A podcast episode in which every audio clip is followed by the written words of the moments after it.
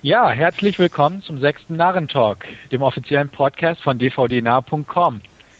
Neben meiner Wenigkeit, Stefan, bekannt als STS im Forum, sind noch drei weitere Narren heute mit von der Partie.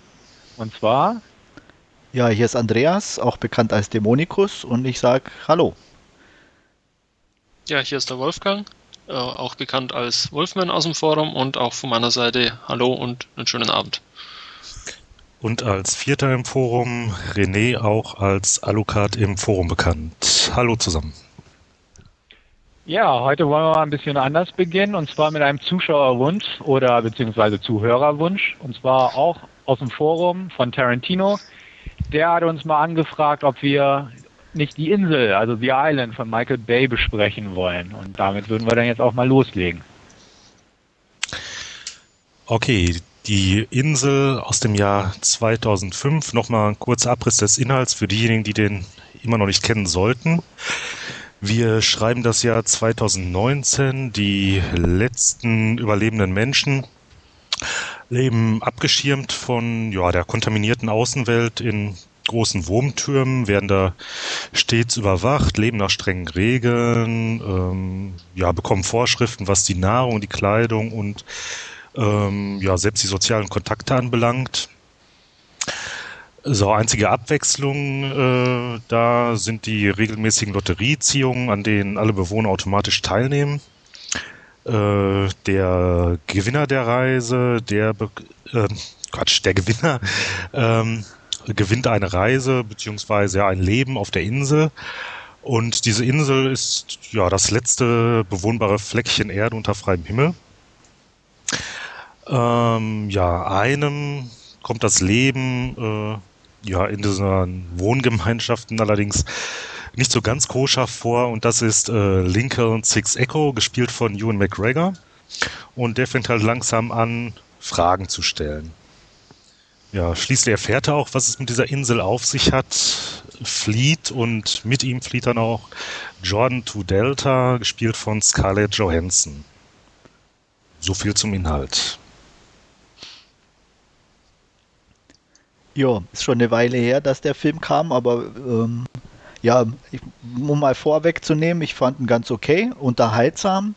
Ähm, ein bisschen, was mich eigentlich so gestört hat am Film selber, diese Zweiteilung. Ähm, fängt eigentlich relativ äh, mit Tiefgang in Anführungsstrichen an über, ich meine, ich weiß jetzt nicht, inwieweit wir spoilern können, dürfen, müssen, aber er ist ja schon älter. Also für alle, die ihn noch nicht gesehen haben, dicke Spoilerwarnung, ähm, dass es sich hier ja um ein paar Klone handelt und ähm, ja, also dass man irgendwie versucht oder bei versuchte, da erstmal eine Geschichte zu erzählen und die aber irgendwie in der zweiten Hälfte eigentlich komplett über Bord wirft, nur um dicke, fette Action zu produzieren. Ähm, deswegen ist er für mich eigentlich zwar unterhaltsam, aber nicht so dieser super perfekte Film. Ja, was würdest du dem an Narrenkappen geben?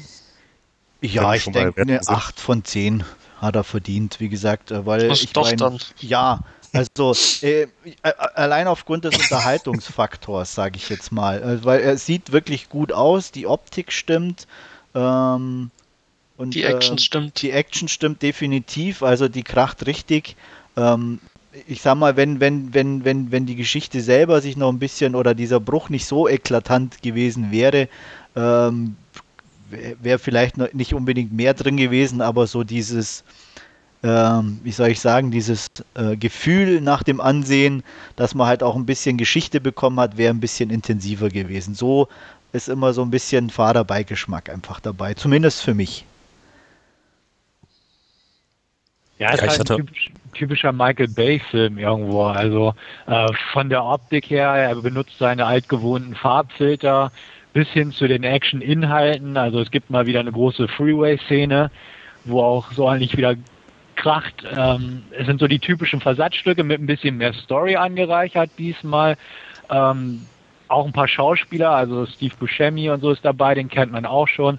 Aus, aus Armageddon hat er mit Bay zusammengearbeitet. Es ist halt ein typischer Michael Bay-Film irgendwo, das Ganze. Ich mag seinen Stil, ich mag die Action, dementsprechend sehe ich das genauso wie Andreas.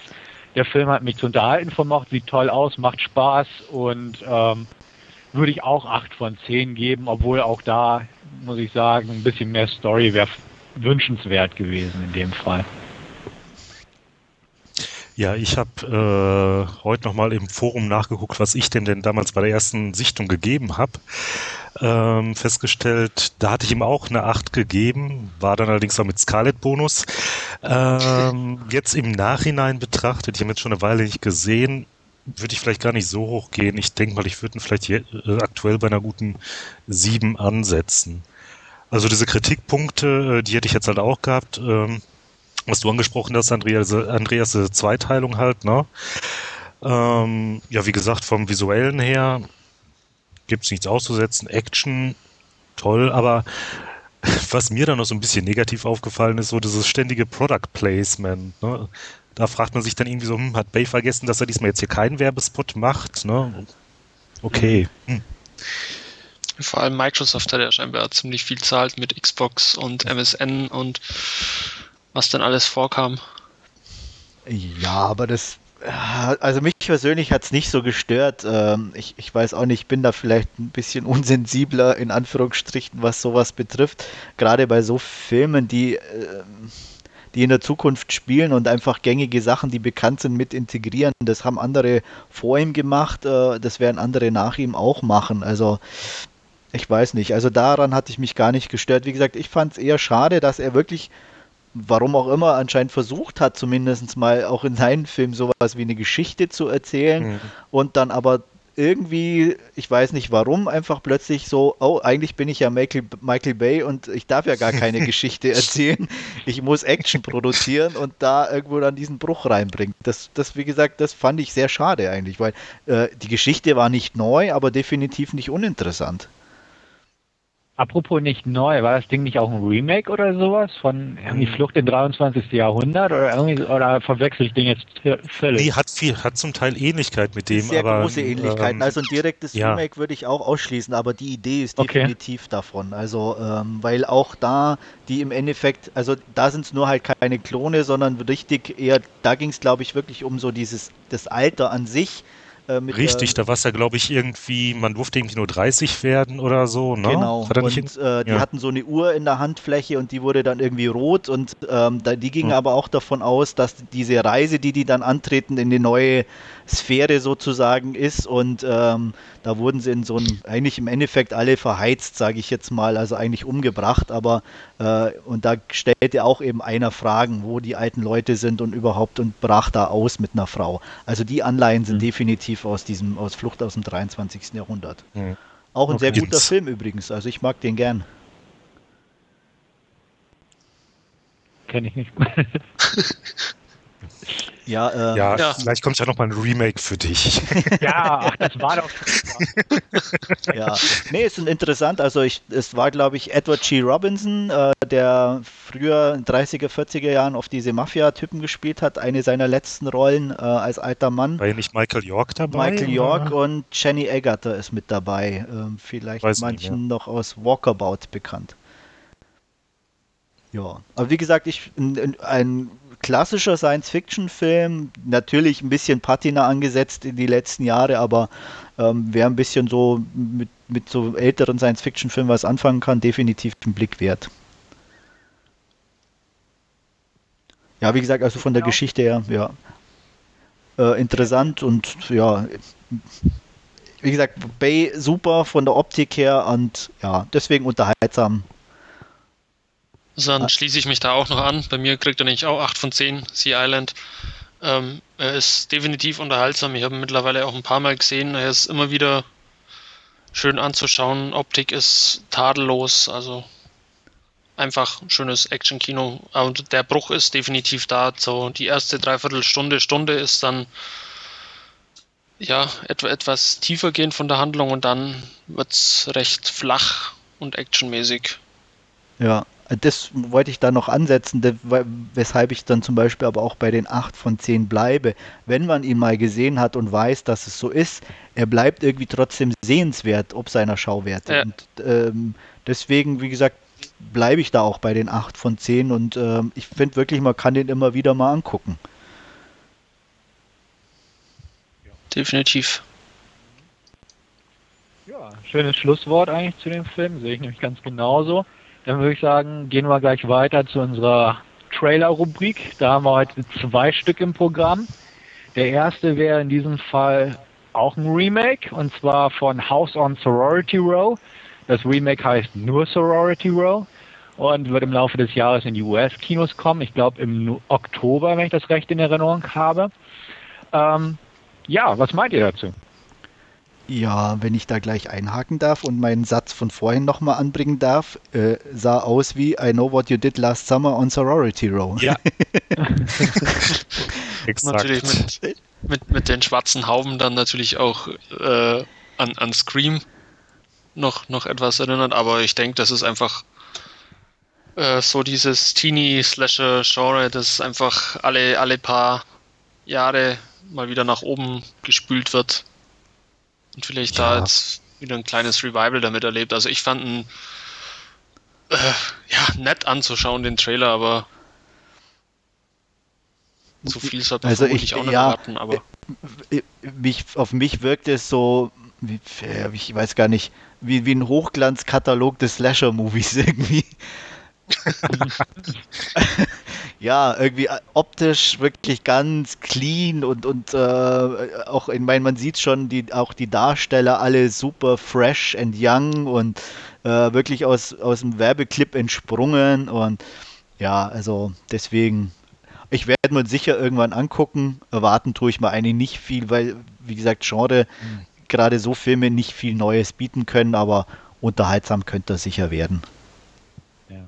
Ja, ja wie ich auch im Forum geschrieben habe, äh, also Innovation null.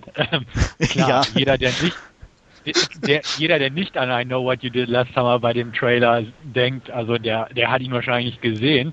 Aber ähm, ja, Innovation null, nett gemacht. Ich mag solche Filme. Den Trailer mag ich auch. Ich mag das Chris Isaac Stück, das da drin genommen wurde. Ich fand es ganz passend. Ähm, an sich, ja, sieht nett aus, nette Damen. Der, glaube ich, hat ein R-Rating angestrebt oder so, was auch nicht verkehrt ist in solchen Genres, sage ich mal, damit da zumindest das stimmt und nicht auf PG-13 runtergekappt wird.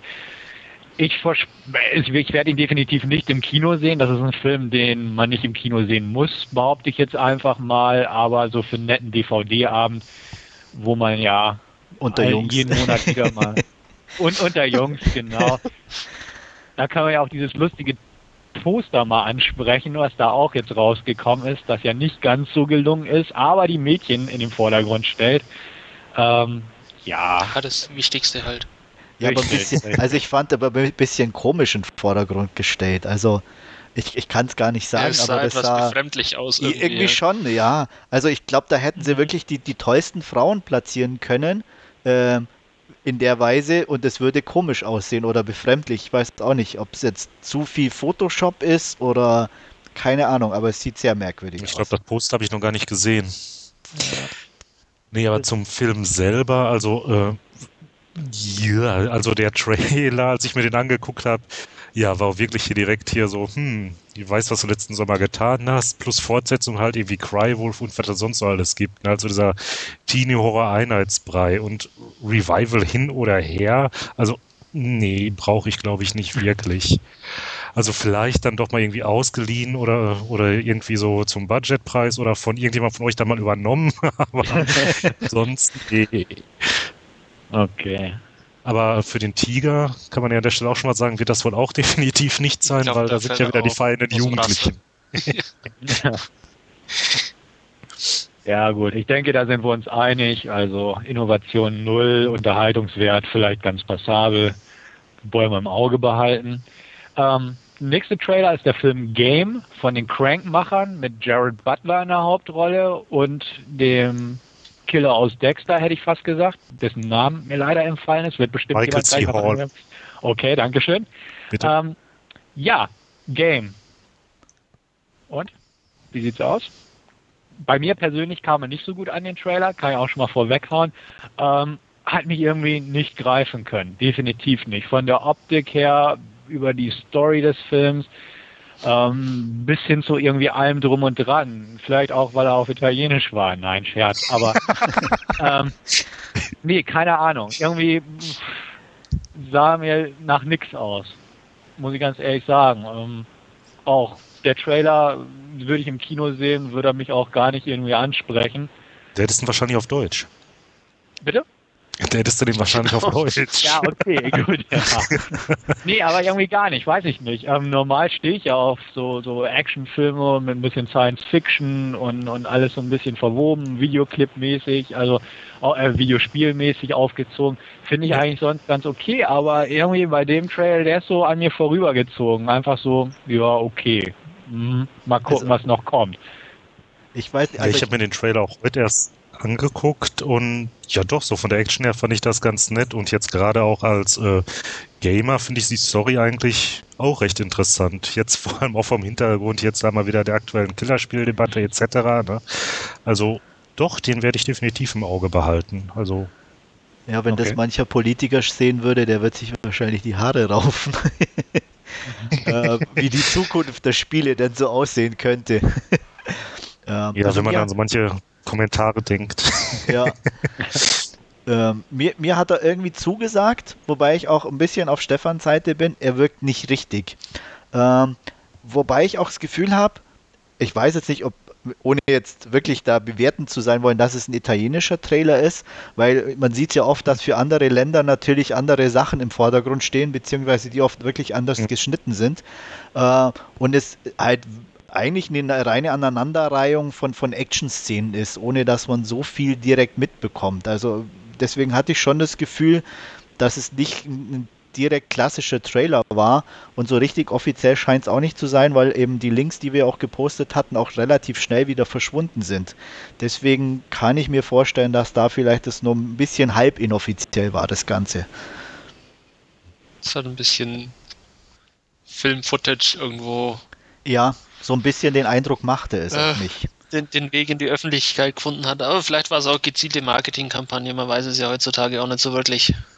Ja, aber wenn du jetzt auch mal denkst, wieder die Aneinanderreihung hier der Action, was jetzt meines Andreas, äh, wenn es jetzt hier von den Crank 1 und 2 Machern ist, also Crank 1, ne, ich meine, das ist ja im Prinzip auch aneinandergereihte Action und gerade nicht ganz so viel Story, ne? Nee, das stimmt. Aber ja, wie gesagt, aber selbst ein Crank-Trailer wirkte anders. Also rein vom Schnitt her, irgendwie, wie gesagt, selbst von den Action-Szenen und ähm, ja, doch ein bisschen schon. Also ich habe zumindest den anders in Erinnerung. Also von daher, wie gesagt, also, ist nur eine Vermutung. Ich kann es nicht anders sagen.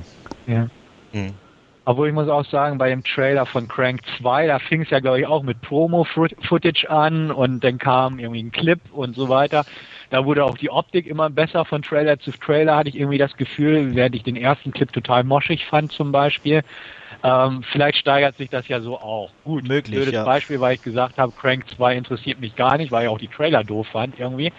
Ähm, ich hoffe, es wird besser. Also man, man kann erkennen, bei Crank 2 hatte ich das Gefühl, die Trailer wurden immer besser gemacht und so der letzte Trailer hatte eine gute Optik und einen guten Fluss drin, während das am Anfang noch nicht der Fall war.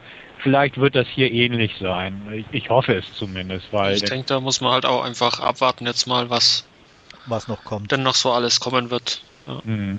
ja finde ich auch. Also. Aber wie gesagt, ich, nachdem mich die Thematik natürlich interessiert als Oller Zocker, ähm, Action sowieso immer bei mir ganz gut ankommt, äh, bin ich auf jeden Fall dabei. Aber handlungstechnisch, also das, was man jetzt im Trailer gesehen hat, hat es mich irgendwie an, an na, wie hieß er von, von Cronenberg? Existenz, oder? War Cronenberg? Mhm. Ja. Mhm. mhm der, der ähnlich, ähnlich von der Thematik her ist mit äh, diesen Spielen und Realität und so weiter und so fort. Mich hat eher an diesen äh, von diesem Anime-Regisseur, diesen ah, mir fällt der Name nicht ein, diesen tschechischen, den er in Tschechien oder so gedreht hat. Ach, dieser, dieser nee, der polnische. Ähm, Oder polnisch, ja. Avalon. Äh, genau. Avalon, genau, richtig. Ja, ein bisschen eher daran so erinnert von der Thematik her. Äh, Kenne ich leider nicht. Hm. Ja, es, es, ist nicht gut, äh, richtig, aber auch, aber definitiv interessant. ja, äh, ich, ich, äh, äh, ja, ich mag den irgendwie. Also er, er, er hat er hat definitiv seine Momente, finde ich. Also ich habe den auch hier irgendwie, die deutsche gab's, gibt es nicht so teuer, glaube ich, die DVD. Ähm, er hat eine ganz eigenwillige Optik und ähm, ja, sollte man mal angucken, finde ich. Ja, ich habe ihn auch im Regal stehen, die deutsche DVD. Da war auch noch dieses lustige Spiel mit drauf oder so. Irgendwie, irgendwie so, ja. Also war so ein interaktives Teil noch mit drauf und ich, ich war etwas enttäuscht. Ich fand den Trailer cool von Avalon, aber irgendwie der Film hat mich dann auch nicht packen können. Die Optik war nett und auch dieses Ostblock-Flair hat auch irgendwo gepasst, aber ansonsten irgendwie hm, habe ich, glaube ich, seither nie wieder gesehen im Film. Ja, wie gesagt, also ich, das kann ich auch nachvollziehen. Er ist wirklich nicht perfekt, aber ich glaube, ich, ich bin auch eher so bei sechs bis maximal sieben von zehn mehr auf keinen Fall. Ähm. Hm. Na, hoffen wir, dass Game besser wird. Drücken wir es mal so aus. Genau. Na? Wir sind guten Mutes. Okay. Ja.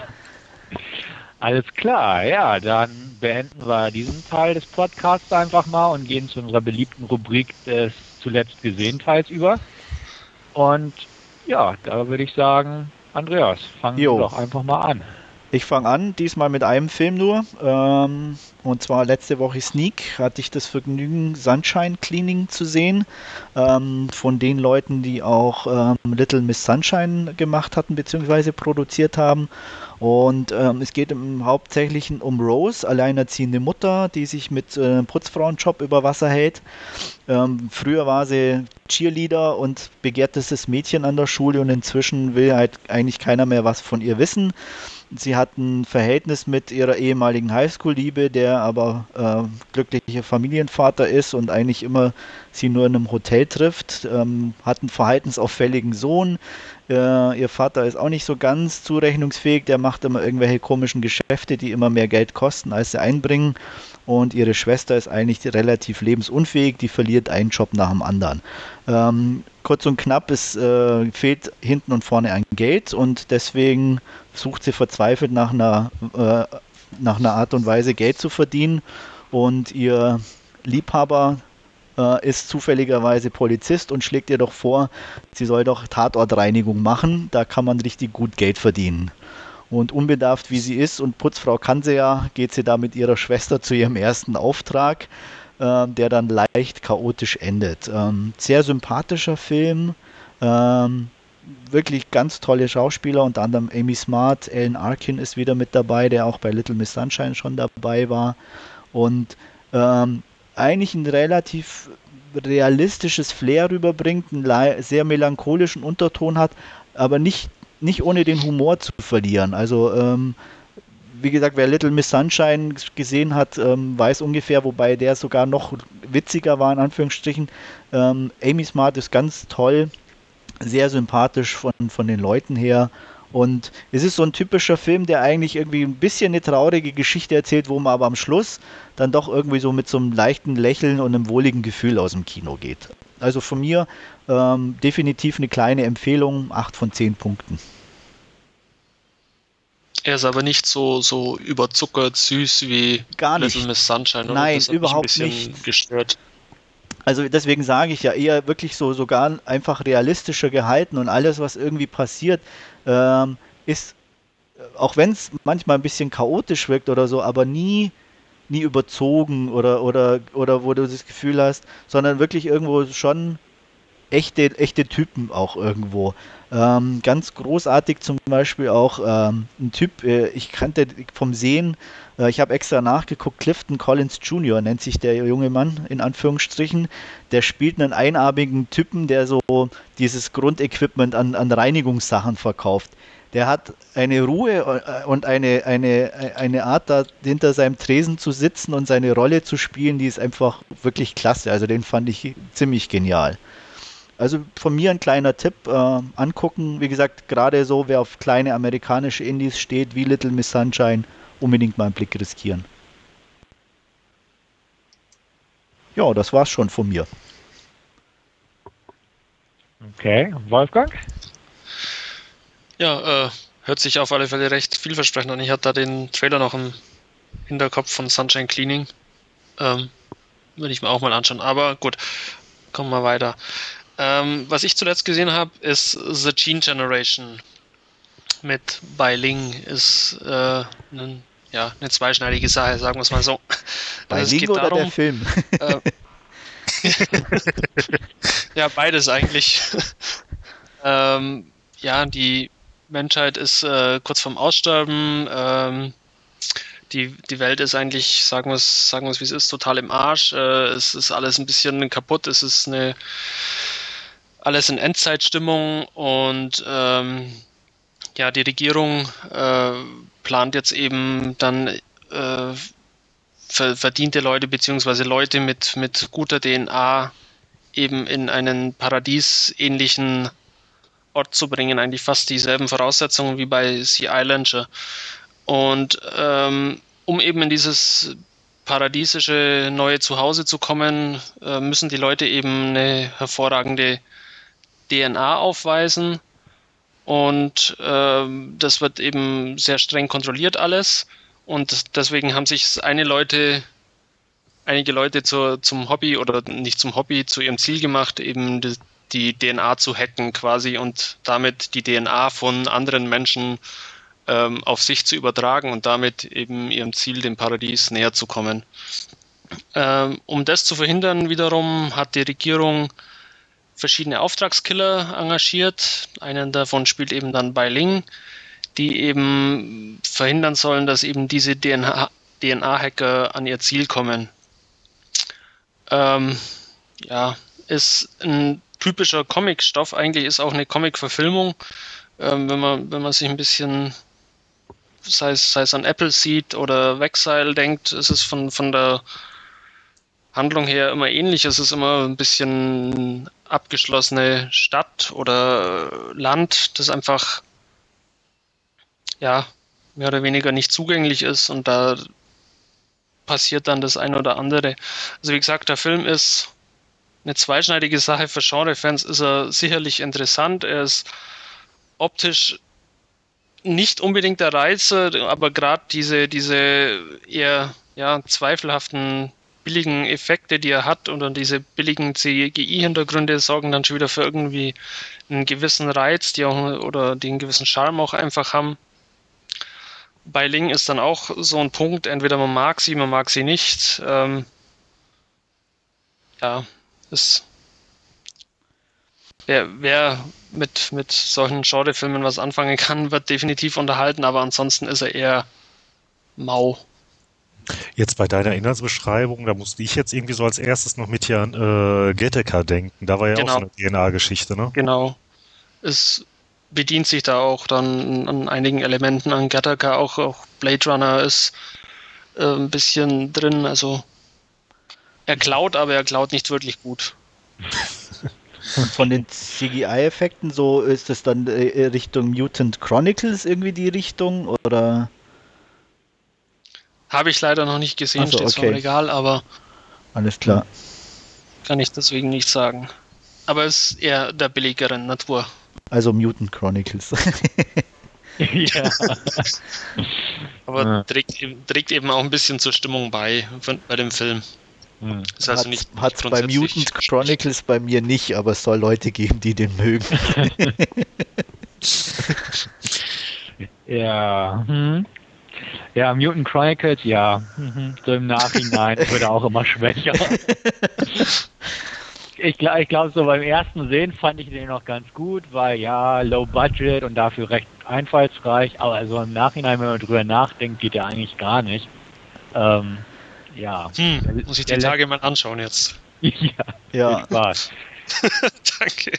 Ne, ging Nein, ähm, ist, ist, also, ja. Es ist nicht schlecht irgendwo, aber ähm, ja, es ist, er ist sehr eigenwillig, das macht, das, das gibt ihm einen gewissen Reiz, aber dann so, wenn man drüber nachdenkt, über die Handlung und, und so manch anderes, dann denkt man sich auch, nee, nee, war nicht wirklich was. Ja. Und, und, der läuft ja jetzt in den USA in den Kinos bald. Also da dachte ich auch, äh, hä? Okay. Wie kommt läuft man auf schon, die Idee? Läuft, läuft da schon diese überarbeitete Fassung oder ist das immer noch die diese äh, Kinofassung, die in Deutschland veröffentlicht wurde auch. Ja. Ich glaube, ich also das ich glaube was gelesen zu haben, dass es eine überarbeitete Fassung ist, die die auch zu sehen kriegen. Aber ich bin mir nicht sicher. Hm. Nee, also ich fand, wie gesagt, ich, ich hab's auch so im ersten Moment dachte ich, als ich ihn gesehen hatte, ja okay, war ja interessant und alles, aber sobald du wirklich danach dann da sitzt, der Film vorbei ist und ein bisschen Revue passieren lässt, äh, fällt dir eigentlich auf, also zumindest mir fiel es auf, äh, wie monoton er eigentlich ist, irgendwie von, von, von, von der Gangart her und was auch nicht zuletzt wegen dieser wirklich sich wiederholenden Art und Weise der Mutanten ist, irgendwie die Leute abzumurksen. Ähm, ja, das, das kommt einem irgendwie im Nachklang, äh, hat man das Gefühl, man hat nur so die Bilder gesehen. Zack, rein in die Birne, zack, rein in die Birne. Ähm, an was anderes kann ich mich bei dem Film gar nicht mehr erinnern. ja, also wie gesagt, schau ihn dir an, Wolfgang. Ähm, kannst ja mal Rückmeldung geben, wie du den so fandest. Werde ich dann. Mhm. Ähm, Gene Generation noch punktetechnisch 4 von 10. Also wirklich nichts okay. Überragendes. Ja, dann mache ich einfach mal weiter. Ich habe mir zuletzt den Film Scar angeguckt. Ähm, kurz zur Handlung. Ähm, es geht um im Prinzip zwei Jugendliche, Joan und ihre Freundin Susie, die ähm, abends, wie es so ist in einer kleinen Stadt, einfach mal rumziehen, sich am Friedhof treffen, was rauchen, sich unterhalten, also typisch mädchenmäßig. 17 sind sie, also quatschen und ja, sehen dann das Licht brennt im ähm, ja, Bestattungsinstitut nebenbei und denken, Mensch, hier gucken wir mal durchs Fenster, was da so läuft und treffen dort auf einen jungen Mann, ich denke mal Anfang 20 oder so, Bishop heißt er, der lädt sie dann auch rein, gibt ihnen auch was zu rauchen, die quatschen, äh, kommen ins Gespräch, ja, und ehe sie sich versehen, äh, finden sich beide Teens gefesselt auf einer Bahre unten im Keller, im Leichenraum wieder. Und Bishop, ja, fängt halt an, die abwechselnd zu foltern und sagt halt, das Leiden kann beendet werden, indem einer sagt, töte den anderen, ihm also diese Erlaubnis gibt. Ja, das ganze Spiel geht halt so weit, bis halt die Hauptdarstellerin, also Joan, die Hauptfigur, nachgibt und sagt, ja, kannst sie töten so ungefähr. Er tötet daraufhin ihre beste Freundin. Ähm, sie kann sich befreien, den Killer überwältigen. Ja, und die Haupthandlung setzt im Prinzip 18 Jahre später ein, als Joan inzwischen zu einer erwachsenen, aber stark traumatisierten Frau, die von Angela Bettis gespielt wird, zurück in ihre Heimatstadt kommt, um ihren Bruder zu besuchen, dessen Tochter jetzt gerade Abschlussball hat. Also Highschool-Abschluss steht vor der Tür. Sie kommt zurück in ihre Heimatstadt. Ähm, und plötzlich gehen die Morde wieder los. Also Leute aus dem Umfeld der Tochter verschwinden, äh, tauchen daraufhin tot auf, haben Folterspuren an sich und Joan kommt halt sofort auf den Gedanken, oh, der Killer ist wieder da. Aber ja, eigentlich weiß jeder, der Killer ist tot. Also läuft die Frage darauf hinaus, ist es ein Nachahmungstäter? Ist er von den Toten auferstanden? Ist sie es? Weil sie halt wirklich durch den Wind ist ja, das ist im Prinzip die Handlung. 0815, sage ich mal, Slasher-Material. Der Film an sich bedient sich nicht so sehr den Slasher-Tactics, will ich mal sagen. Also es geht jetzt nicht um Stalken und Töten, sondern es ist ein Torture-Porn-Film in Reinkultur. Es geht ums Foltern. Ähm, ja, diese Folterszenen sind dann auch so die in Anführungsstrichen Highlights des Films, weil die wirklich, ja, kein Blatt vorm Mund nehmen, hätte ich mal fast gesagt. Detailreich wird er halt in allen Einzelheiten gefoltert. Und was den Film interessant in Anführungsstrichen wiederum macht, ist, dass er in Real D gedreht wurde. Das ist einer der ersten Genrefilme, die wirklich in diesem Real D-Verfahren abgedreht wurden und ja, mit 3D-Brille gewappnet kann man sich halt die ganzen Grausamkeiten schön in 3D ansehen. Interessant an dem Film ist, dass er nicht auf vordergründige 3D-Effekte spielt.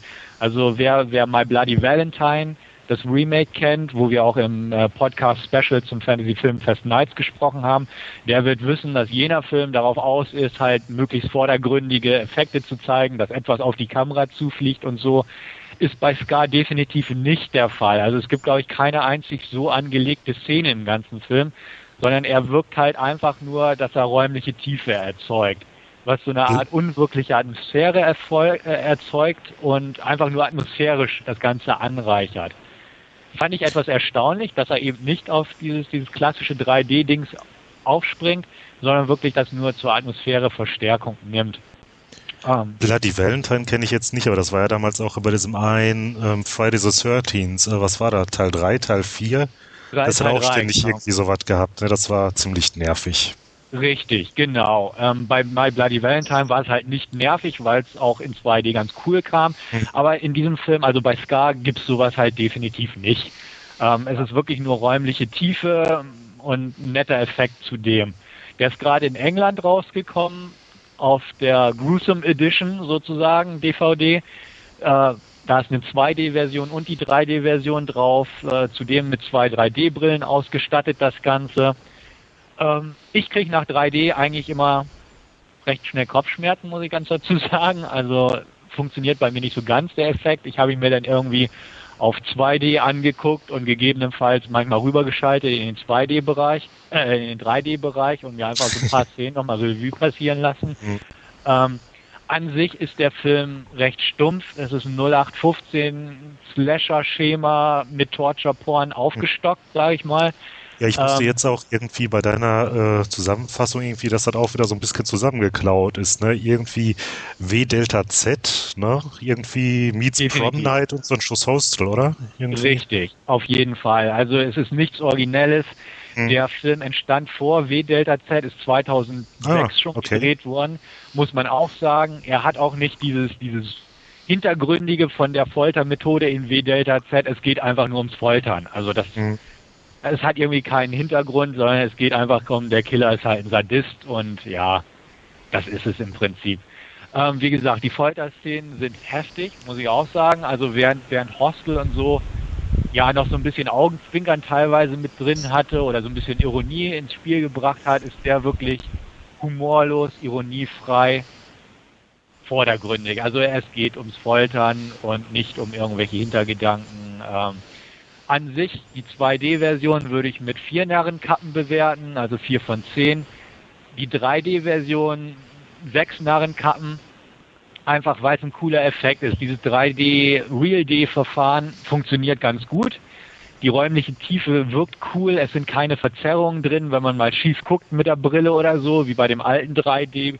Das funktioniert eigentlich recht nett. Und ähm, hat halt so eine quasi unwirkliche Atmosphäre, dadurch, dass es in die Tiefe geht und ja, so eine Art Spannung erzeugt zwischen dem Vordergrund und Hintergrund vom Bild her schon. Dadurch auf jeden Fall ähm, deutlich besser in der 3D-Version. Ähm, Durchschnittswert 5 Narrenkappen von mir. Ähm, kann man sich angucken. Wer nicht daran ja, Spaß haben kann, auch nur im Ansatz an Folterszenen, der sollte einen weiten Bogen um den Film machen. Kurze Anmerkung noch, auch was vielleicht viel über den Film und seine Mache aussagt. Es finden zwar auch Folterungen gegenüber Männern statt, die werden aber nie gezeigt, erstaunlicherweise. Also es geht wirklich nur darum, dass Frauen gefoltert werden. Die Männer tauchen irgendwann tot auf, sage ich mal. Ja, sagt auch eine Menge aus, möchte ich mal so in den Raum stellen ja, das war es eigentlich dazu von mir. Ja. Noch kurz wegen 3D, weil du gesagt hast, mit der Tiefe erinnert, mhm. passt zwar jetzt nicht vom Film her, aber äh, von Neil Gaiman gab oder gibt es ja diese Coraline-Verfilmung, diesen Animationsfilm. Und da habe ich gelesen, auch gehört, ähm, der ist eben auch in dieser 3D-Fassung ge so gemacht worden, dass es eben nicht darum ging, möglichst nach vorne was rauszubringen, sage ich mal, für die Zuschauer, sondern eben im Film eine Tiefe zu generieren. Und das muss ganz gut mhm. geklappt haben, weil es wirklich sehr zur Atmosphäre beiträgt, also auch in diesem Animationsstreifen. Mhm. Ja, also das kann ich mir vorstellen, ähm, definitiv, weil es sind so die einfachen Szenen in Ska, die einfach funktionieren, wenn unsere Hauptdarstellerin einfach äh, abends über den Friedhof joggt und so und im Hintergrund so ein bisschen nebelig ist und die Grabsteine und sie im Vordergrund joggt. Es wirkt einfach irgendwie cool, ähm, muss man definitiv so sagen auch so die einfachsten Szenen durch diese tiefen Schärfe bekommen sie halt irgendwie einen Reiz, das Ganze. Ähm, dementsprechend Coraline bin ich auch schon gespannt drauf und das war halt ja Scar, so der erste Film in 3D, vom Horrorbereich aus, von, von so einem Realfilm, sage ich mal.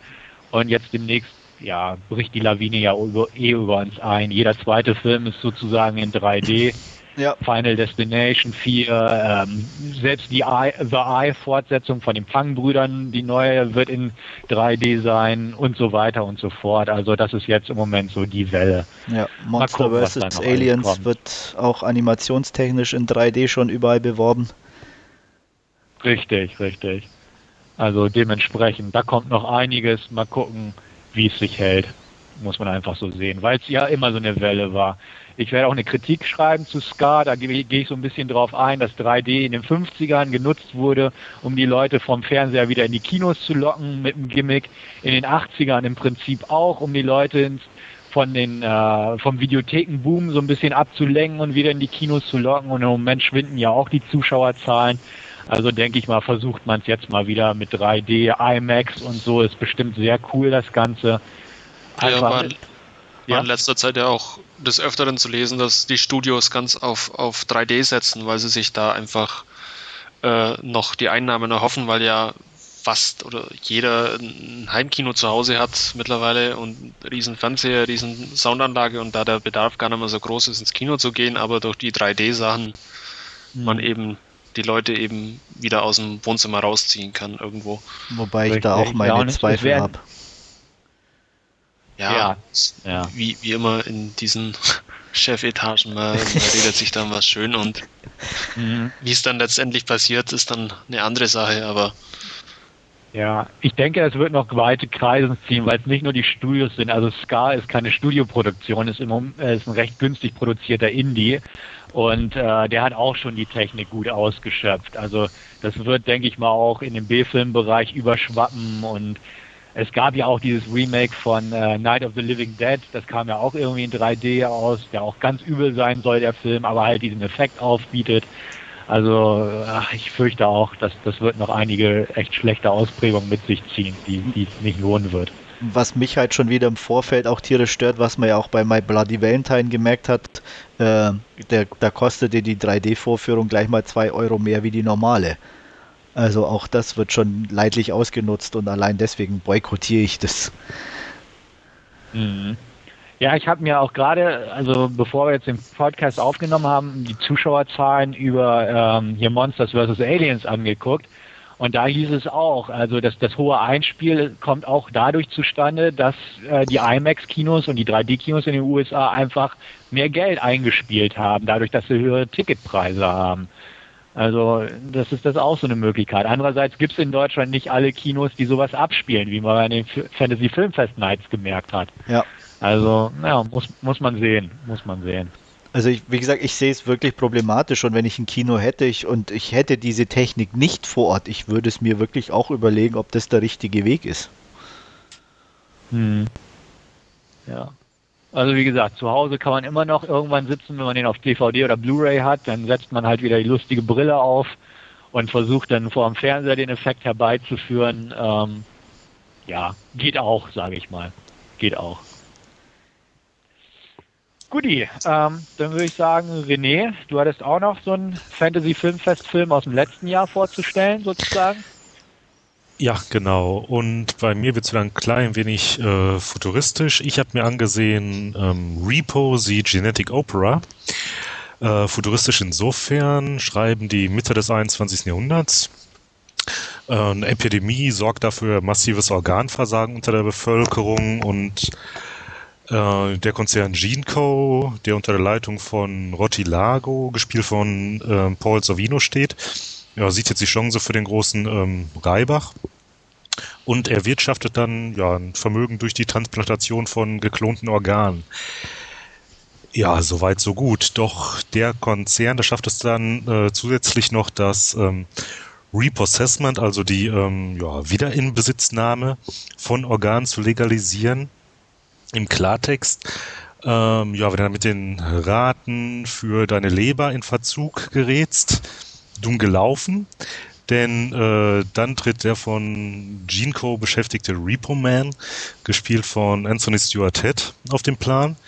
Ja, stattet ihr einen Besuch ab und schneidet ihr dann ohne großes Hemd aufhebens, ja, mir nix, dir nix, dann hat liebgewonnene Organ wieder raus. zum einen Pech für dich, zum anderen Glück für andere. Denn, Zu geil. ja. Glück für die anderen insofern, denn ähm, ja, Jigenko veräußert auch diese ja, Second-Hand-Organe wieder. Ähm, ja, aber auch bei äh, der Firma ist nicht alles eitel Sonnenschein. Ähm, ja, Rotti ist dem äh, Tode nahe und ja, braucht einen Erben. Doch seine drei Kinder, als da wären Ember, Pavi und äh, Luigi, ja, dem möchte er jedenfalls den Großkonzern nicht anvertrauen. Ähm, ja, also der Film hat mir doch auch mal wieder sehr viel Spaß gemacht. Äh, zum einen, äh, bei dem Film handelt es sich hier um äh, Musical von ähm, Darren Lynn Bausman, der auch Regisseur von Saw 2, 3 und 4, glaube ich, auch war. Ja. Mhm. Ähm, ja, zu den äh, Darstellern auch schon mal Anthony Stewart Head als Repo Man. Ja, dem macht das Ganze auch sichtbar äh, Spaß. Und ja, dass er auch singen kann, das hat er ja auch schon bei äh, Buffy mehrfach unter Beweis gestellt, unter anderem ja auch bei dieser äh, ja, ziemlich genialen Musical-Episode.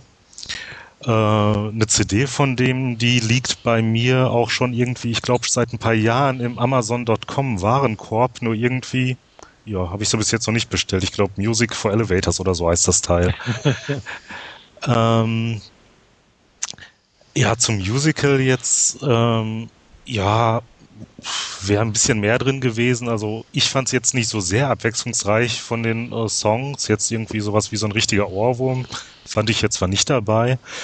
Jetzt ähm, Sarah Brightman spielt auch mit, singt auch mit. Ähm, ihr Song Chase the Morning der ist da durchaus doch so ein kleines Highlight in dem Film.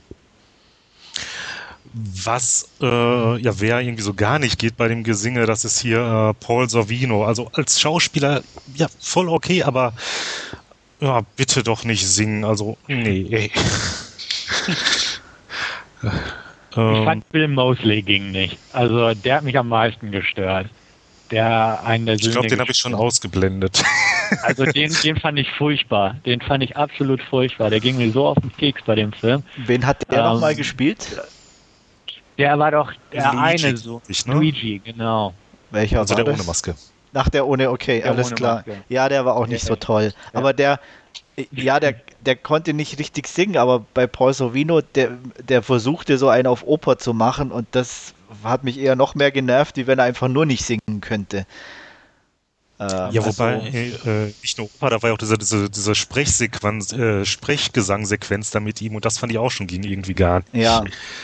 Wo er irgendwie, glaube ich, in der Limo sitzt oder wo das war. Ja, also er war nicht so prickelnd. Ja, und wie ist denn, ja? Entschuldigung, wie ist denn da das Verhältnis zwischen ähm, Gesang und ja, normaler Handlung, sagen wir es mal so? Oh, da fragst du mich jetzt was. Ähm, also eigentlich singen sie ja, die ganze halt, Zeit. Ich sagen, ich würde vielleicht. ja, ja, so ein paar Dia normale Dialogsequenzen sind ja da auch mit bei, ne? Also. Also auf jeden Fall mindestens 90% Gesang, aber. Ja. Okay. Ja. Und selbst, wie gesagt, die, das Gesprochene hört sich selbst da irgendwie immer noch so knapp gesungen schon fast wieder an. Ich, irgendwie hatte ich das Gefühl, ja, die sind da, so in dadurch, dass das uns halt so rüberkommt. Ja, also deswegen hat man eigentlich so wirklich das Gefühl, es wird dauernd irgendwie gesungen, auch wenn ein bisschen so Gespräch oder Textfetzen mit dabei sind. Was ja auch wieder ganz nett gemacht war, dass, dass man da auch mal so einen äh, Erzähler mit reingebracht hat, der auch so ein bisschen in die Handlung äh, eingebaut wurde. Hier dieser Grabräuber, das fand ich auch ganz nett. Ähm, ja, zu den Stilmitteln irgendwie so die Vorgeschichte läuft da nicht einfach über so ein paar äh, Texttafeln ab, wie man es ja sonst auch mal gerne macht, oder so einfach ein Erzähler, sondern hat man da so ein paar äh, einfach gezeichnete Comic-Panels. Ja, nett gemacht. Und wer mich ja auch noch so ein bisschen genervt hat, wie eigentlich überall, wo sie auftaucht, Paris Hilton. Ach, so. die fand ich gar hm. nicht so schlimm irgendwie. Ach, ich mag sie nicht. Ja, mögen tue also ich sie auch nicht, auch aber. Ganz cool. Aber äh, da in dem Film. Ich kann sie auch nicht aufstellen. Ja. Ja. Ich glaube, da, da bin ich mit Ja, ich glaube, bei der reicht die einfache Präsenz aus. Ja. Ja, bei mir ging es Ja, also ich hatte den damals. Ne, mach Stefan. Hatte, okay, danke. Ich hatte den damals auf dem Filmfest gesehen. Ich habe ihn zwar auch schon im Regal, aber bin noch nicht dazu gekommen, ihn jetzt hier zu Hause zwei zu sichten. Ähm, muss ich auch sagen, ich bin kein Fan von Musicals oder so. Dementsprechend, ja, kann ich das nachvollziehen mit dem etwas eintönigen Gesang in dem Sinne, beziehungsweise nicht sehr abwechslungsreich. Ähm, an sich fand ich den sehr gut. Ich fand, das war mal wieder was etwas Originelleres, was man auch nicht so häufig inzwischen im Kino sieht. Ähm, fand ich nett gemacht. Ähm, absolut in Ordnung im Sinne. Also ich von Narrenkappen, wenn wir jetzt schon sprechen würden, würde ich wahrscheinlich so sieben bis acht von zehn geben. Also sieben bis acht Narrenkappen. Einfach weil es originell war. Es war mal wieder was anderes. Ähm, es war kreativ gemacht und, und so schlecht war der Gesang nun auch nicht, von ein, zwei Ausnahmen jetzt mal abgesehen. Mhm. Selbst Paris ärgerte mich halt nicht in dem Film, was auch schon mal eine gute Sache war. Ähm, optisch auch ganz nett gemacht. Also hat ja. zwar so ein bisschen den, den Saw-Flair drin von den Farbfiltern und so, aber ähm, fand ich ansprechend. Einfach, es war rundum nett gemacht irgendwie. Ja, ich habe den, würde dem auch so eine Wertung so von sieben bis acht geben eben, also mir hat er wirklich ja sehr gut gefallen und ich fand ihn auch schön schräg. Meiner Freundin war es zu schräg, so dass ich mir den alleine angucken konnte. Ähm, ja, und erstmal so dieser, dieser Grundplot da mit, mit diesen Transplantaten, die dann auch wiedergeholt werden. Also allein das fand ich schon ziemlich genial. Also so in dieser Form ist mir das jedenfalls so noch nicht bekannt gewesen. Also ich war ja auch nach dem Festival, hatten ja auch auf dem Fantasy Festival gesehen. Da war ich auch bei 7 von 10. Inzwischen bin ich doch ziemlich davon abgekommen. Ich habe ihn zwar seitdem nicht mehr angesehen, aber so äh, ein bisschen Revue passieren lassen, noch ein bisschen so, noch ein paar Clips geguckt nochmal. Ähm, bin inzwischen dann doch eher so bei 5 bis maximal 6 von 10. Ähm, ich kann alles unterschreiben, soweit, was ihr gesagt habt. Vom Setting, von den Ideen her, wirklich toll, war was anderes. Ich, ich würde es auch nicht mal so sehr auf die Stimmen oder den Gesang an sich beschränken, sondern was mich eben wirklich gestört hat, war die Gleichheit der Songs. Also ich hatte nicht das Gefühl, dass irgendwie eine richtige Variation in den einzelnen Liedern drin ist, bis auf, wie, wie, wie René schon sagte, diesen Song von Sarah Brightman, der da doch ein bisschen rausstach. Und das war eigentlich das, was mich so am meisten gestört hat, wo ich mir im Nachhinein auch gedacht hatte, weil ich meine auch irgendwie, dass dieser Darren Lynn Bausman das auch selber komponiert hat, wenn ich da einen richtig guten Komponisten gehabt hätte, der das kann, wäre wahrscheinlich ein richtig guter Film draus geworden. Ja, vor allem das lag ja auch bei ihm quasi schon länger irgendwie rum, weil äh, ich hatte auch noch irgendwie gelesen gehabt, dass er ja schon äh, äh, 06 irgendwie einen ähm, Kurzfilm da hatte, ne? Wo er dann auch hier, ähm, na, wie hieß er noch hier, ähm, äh, Shawnee Smith dabei hatte. Ja, ja, er hat auch irgendwie das Bühnenstück gemacht. Also er, als Musical wurde das wohl auch aufgeführt oder so auf der Bühne und da hat er das wohl auch, wie gesagt, komponiert, geschrieben mhm. oder so. Also das war im Prinzip so sein lang gehegtes Projekt, wo er dann durch den Erfolg des Force-Sequels quasi grünes Licht gekriegt hat. Also ja, es war aber interessant auf jeden Fall. Ich, ich kann es auch nachvollziehen, was Andreas sagt, absolut. Also ich hätte jetzt auch nicht mehr irgendwie einen Song, was mir groß im Ohr stecken geblieben ist. Aber so dieses Gesamtpaket fand ich eigentlich gut. Also ich freue mich drauf, den nochmal zu sehen. Bin mal gespannt, ob da meine Wertung auch runtergeht oder ob das beibehält, äh, beibehalten wird. Aber ähm, einfach weil es was anderes war, muss ich dazu sagen. Also da hat er einen kleinen Stein bei mir im Brett, definitiv der Streifen dazu bin ich zu musical-resistent, um da irgendwie noch irgendwie einen Bonuspunkt dafür zu geben. Wie gesagt, ich habe es ähm, honoriert oder ich kann es sehr gut honorieren für die Ideen, dass es was anderes ist. Ähm, das dunkle, düstere liegt mir sowieso, das heißt vom Setting definitiv, aber ja, äh, nachdem einfach so viel gesungen wird, war mir da einfach we zu wenig Variation. Mhm. Ja, Wolfgang, guckst du den auch noch an? Ja, ich bin noch etwas zwiegespalten, aber ähm, ich, ich denke, er wird irgendwann auch früher oder später im Player landen. Ja, bei dir ist oder ja falls der ein oder andere von euch die, die Blu-ray loswerden will, dann kann, kann er ja mal eine Nachricht schreiben. Ich habe sie nicht gekauft, deswegen mhm. kann ich sie dir nicht verkaufen. Weil bei dir ist ja noch ja. das Problem dazu, dass es ja eigentlich in gewisser Art und Weise so Science-Fiction bisschen Horrorfilm ist, was ja auch nicht so ganz dein Genre ist, ne? Nee, nicht wirklich, ja. Aber, aber ich würde trotzdem auch dir empfehlen, wirklich mal anzugucken. Also ein Blick wert ist er also ich, ich muss sagen, auf jeden ich, Fall. Also. Ja. Mich reizt da in erster Linie eben wegen Anthony Stewart Head, der, der in dieser Buffy-Musical-Folge auch schon, da fand ich ihn ziemlich genial, auch, auch von, von den Songs her. Hm. Deswegen reizt er mich ein bisschen. Jo. Gut. Dann würde ich sagen, belassen wir es bei dem Teil da und gehen jetzt zu quasi unserem Centerpiece über. Ähm, wir haben uns heute den Film Eagle Eye ausgesucht, um den mal zu besprechen. Und ähm, ja, ich denke, René versorgt uns mal wieder mit einer kurzen Inhaltsangabe zum Einstieg. Aber sicher doch. Okay, bei Eagle Eye bekommen wir es äh, mit Jerry Shaw zu tun, gespielt von ähm, Shia LaBeouf, seines Zeichens Copyshop-Mitarbeiter. Äh, hat gerade erfahren, dass sein Zwillingsbruder Ethan, äh, der bei der Luftwaffe gearbeitet hat, gestorben ist. Äh, war dann auch bei der Beerdigung und ähm, ja, danach stellt er dann am Bankautomaten fest, dass er auf einmal 750.000 Dollar auf dem Konto hat.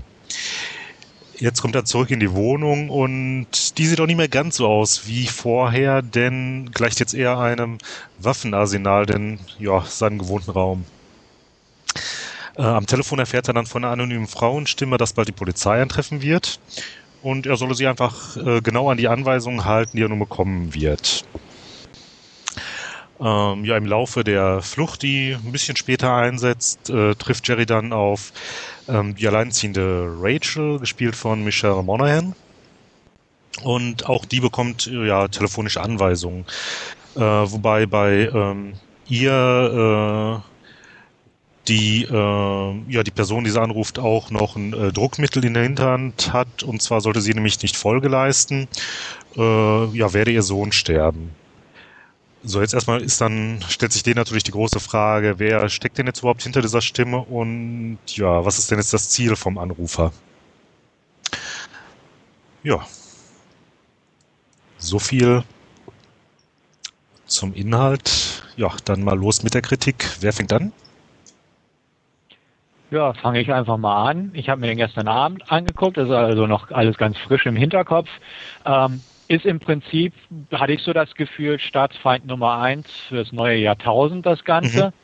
Noch ein bisschen auf die Spitze getrieben. Also wir wollen nicht verraten, was hinter einem steckt oder wer hinter einem steckt, aber wenn man es merkt, ja, es ist halt ein bisschen hochgestochen, das Ganze. Ähm, unrealistisch, klar. Ähm, sehr viele Sachen, die einfach nicht logisch zu erklären sind, oh ja. passieren dort. Definitiv. Ähm, ja, wie man über Computer Stromleitungen kappen kann. Also wirklich. Das kappen. hätte ich jetzt auch gehabt, genau. Richtig, das, das ist so ein Ding und dass die noch runterfallen und genau einen Menschen treffen, ja. ist die nächste Sache. Ähm, ja, gut. Wer also sein Gehirn ausschaltet, sage ich mal, kommt ganz gut auf die Kosten. Also ich, mir hat er irgendwo Spaß gemacht, weil der geht knapp zwei Stunden, ich glaube 117 Minuten läuft das Ding, aber er zieht eigentlich ganz gut vom Tempo her vorüber. Action-Szenen kommen eigentlich auch am laufenden Band drin vor. Ist eine klassische Mainstream-Studio-Produktion, das Ganze. Also hochwertig produziert. Ähm, Darsteller fand ich eigentlich auch ganz nett. Ich habe gegen unseren Shia LeBouf nichts. Ähm, ich, gut, in Indiana Jones mochte ich ihn auch nicht so, aber ich finde ihn eigentlich ganz, ganz okay, ganz sympathisch irgendwo. Hier hat er sich mal ein bisschen Bart wachsen lassen. Sieht also nicht ganz so milchbubihaft aus, kommt aber trotzdem noch so rüber. Ähm, Fand, fand ich in Ordnung. Also ich, ich kann die Abneigung gegen ihn nicht so ganz nachvollziehen. Michelle Monaghan sowieso seit Kiss Kiss Bang Bang bei mir ganz oben mit zuvor, hat einen Stein im Brett sozusagen. Ähm, passt schon. Die Action, ja, sehr nett gemacht, handwerklich, ähm, mit den üblichen heutzutage gängigen CGI-Zusätzen versehen, was ich so ein bisschen schade fand teilweise. Aber ja, also er, er vermochte mich zu unterhalten einfach. Also er ist, er ist Staatsfeind Nummer eins hoch zwei, so ungefähr. Ja, wobei also, ich würde sogar sagen, ist nicht nur Staatsfeind Nummer eins, sondern ist ja auch noch eine gehörige Portion von hier äh, das Netz mit dabei, ne? Hier der mit Ja, der Bullock. Da hat er mich Ja. gravierend dran erinnert beim Anschauen äh, eben an, an das Netz auch. Hm. Weil er eben die, ja, äh, quasi das, was aktuell möglich ist, aufgreift und es dann noch ein bisschen weiter spinnt und, und äh, damit ein bisschen den, den Fokus auf äh, ja, die möglichen Gefahren auch legt, die uns möglicherweise früher oder später dann auch ins Haus stehen. Wobei er, wie gesagt, äh, teilweise auch sehr weit hergeholt ist, aber ähm, ja, wenn man sich teilweise, keine Ahnung, alte Star Trek-Folgen anschaut mit Flachbildschirmen und so Sachen, ähm, hat halt jeder auf dem Schreibtisch stehen. Also irgend, irgendwann holt einen die Technik immer ein. Das heißt, du meinst, Ja, der in Film spielt ja auch die viel mit Leitungen den- kappen. Gut, da wird es vielleicht ein bisschen schwierig dann, aber wenn die alle magnetisch vermutlich dann an den an den äh, Säulen sind, dann wird es vermutlich auch klappen, aber Mhm. keine Ahnung. Ja, der Film spielt ja auch viel mit äh, Terrorismus, also ähm, es, es wird mit Terrorangst gearbeitet und, und Ja. was heutzutage erlaubt sein sollte, um halt den Terrorismus bekämpfen zu können. Ähm, der fängt auch wieder klassisch, ich glaube in Afghanistan oder irgendwie so, es war ein Ja, fiktives ja, Land, richtig, glaub richtig, ich. genau. Genau, da fängt er an, äh, da treffen sich halt so ein paar Leute und äh, die Amerikaner beobachten das halt per Videokonferenz und überlegen, ja, sind es jetzt Terroristen, sind es Zivilisten und sollen wir bombardieren oder nicht? Also diese, diese ganzen Zeitgeistgeschichten aus dem Bereich werden auch aufgegriffen, dann mit dieser Technik Paranoia, Angst und Überwachungswahn verkoppelt. Ähm, er greift schon eine Menge auf und aber es ist halt definitiv ein Unterhaltungswerk. Also er, er ist nicht tiefgründig oder so. Ähm, möchte ich jetzt einfach mal behaupten. Ich hoffe auch, dass die Macher das nicht so angesehen haben. Ähm, aber ja, es ist, ist ein Hollywood-Film pur.